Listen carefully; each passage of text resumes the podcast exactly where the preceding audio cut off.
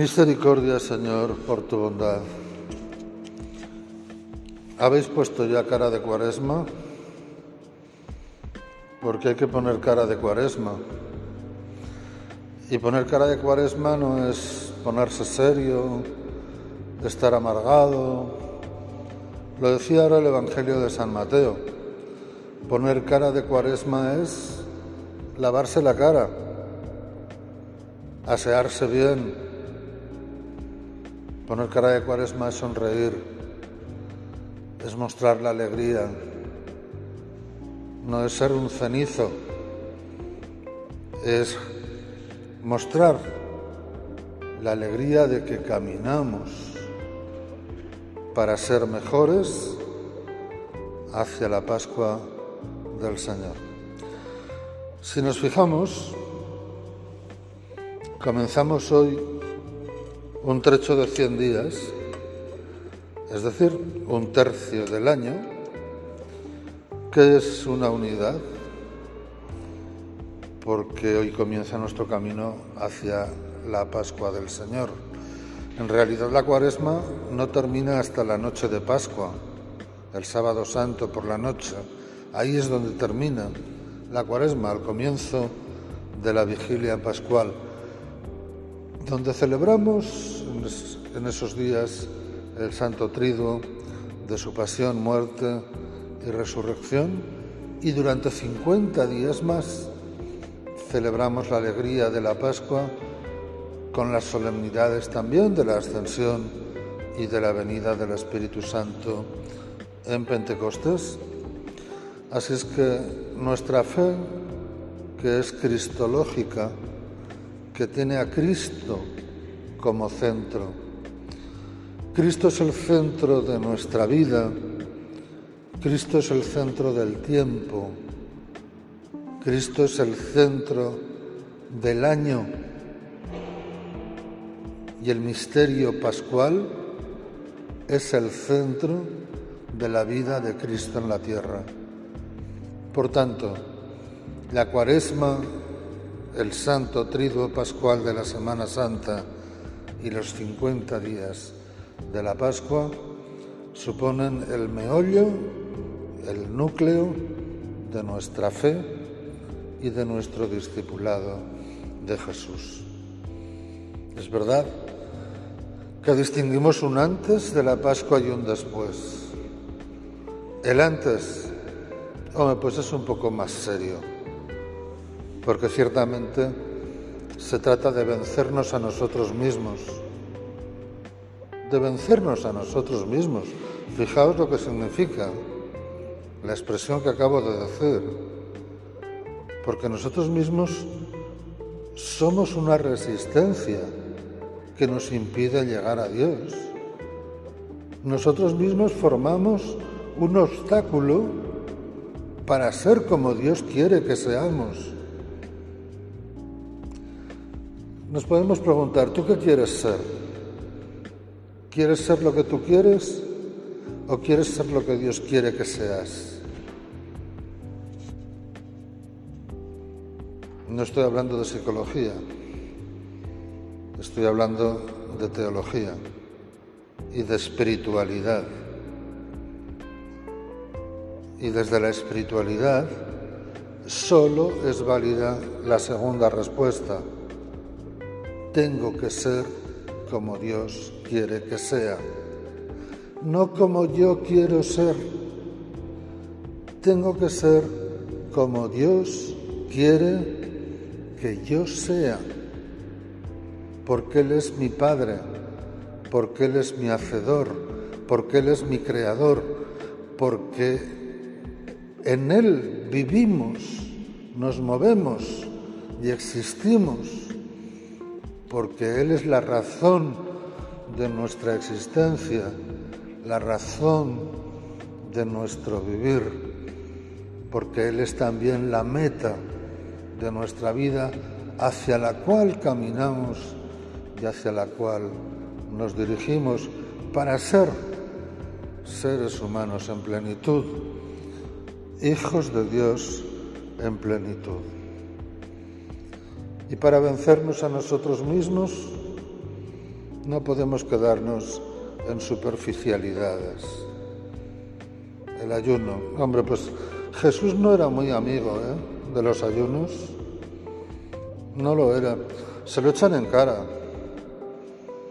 Los discípulos de Juan ayunan, pero tú no, y los discípulos tuyos tampoco. Jesús les dice, pues si están con el novio, ¿cómo van a ayunar? Con eso no quiero decir que no se ayune, pero quiero decir que hay cosas más importantes. Y quiero decir que no nos podemos quedar en una cuestión que viene de siglos y siglos y siglos atrás y que es bastante superficial, por cierto. Tenemos que ir a buscar conversiones más profundas y signos más profundos de nuestra conversión, sin olvidar el ayuno. Pero no podemos quedarnos en una cosa tan superficial. La limosna y la oración son mucho más profundas, porque en la oración nos encontramos con el Señor, que el Señor nos encuentra a nosotros en la oración. Y porque en la limosna dicho así, no suena bien en nuestros tiempos. Llamémosle compartir. En el compartir está la renuncia de nosotros mismos. Porque no se trata de compartir calderilla, monedillas. Se trata de compartir realmente, verdaderamente, de lo que somos de lo que tenemos. Y luego potenciar en nosotros todo aquello que Dios ama. Y para Dios, que es lo importante en nosotros para volvernos hacia Él, para convertirnos hacia Él? ¿Qué entiende Dios que tenemos que fomentar en nosotros? Para convertirnos hacia Él? Pues el Evangelio es muy claro, el amor y la misericordia. Si tú ayunas y no practicas el amor y la misericordia, por favor, deja de ayunar, por favor déjalo, que no te sirve para nada, no te sirve para nada. Si tú ayunas y no haces oración y no compartes con los demás, por favor, no ayunas. Déjalo. Si tú ayunas y por ayunar estás de mal genio, no hay quien te aguante, te llevas mal con los demás, por favor, déjalo. Déjalo.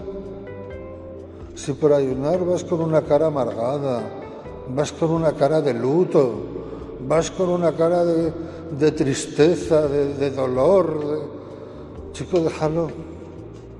Que Dios prefiere verte alegre, que prefiere verte alegre.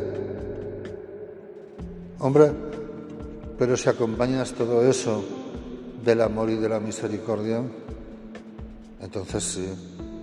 Aún digo más, si tienes que elegir entre lo uno y lo otro, Elige el amor y la misericordia. Con el amor y la misericordia estamos haciendo la voluntad de Dios. La voluntad de Dios no son ritos. La voluntad de Dios no son actos de piedad. Los ritos y los actos de piedad son medios, ayudan, pero no son fines en sí mismos. Los fines en sí mismos son el amor y la misericordia porque ellos nos llevan a Dios. Son la oración para profundizar en mi comunión con Dios, para profundizar en el ser de Dios, para penetrar en el misterio de Dios y dejar que Dios me llene a mí que llene mi ser, que llene mi alma, que llene mi espíritu. y el compartir, porque en el compartir está lo que renuncio de mí mismo, lo que me desprendo de mí mismo, lo que prescindo de mí mismo y auxilio con ello a los demás, ayudo con ello a los que lo necesitan, vaciándome más y dejándome llenar más por la providencia, dejándome llevar más por Dios. Queridos hermanos, subámonos a este camino, subámonos con alegría, con la cara lavada y la sonrisa puesta, con la alegría en el trato hacia los demás,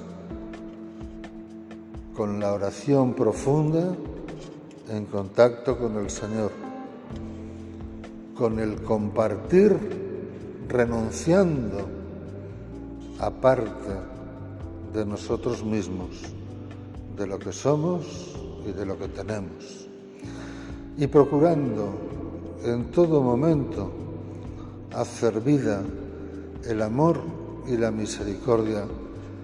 Si hacemos esto, y fijaos que hoy es el primer día de la cuaresma, no esperemos a la segunda semana, ni a la tercera, ni a la última. Empecemos desde ya. Hoy primer día, miércoles de ceniza. Si hacemos esto, podremos renovar nuestra vida cristiana junto a la fuente bautismal en la próxima vigilia pascual, que es a donde nos conduce el tiempo cuaresmal. Misericordia, Señor, por tu bondad.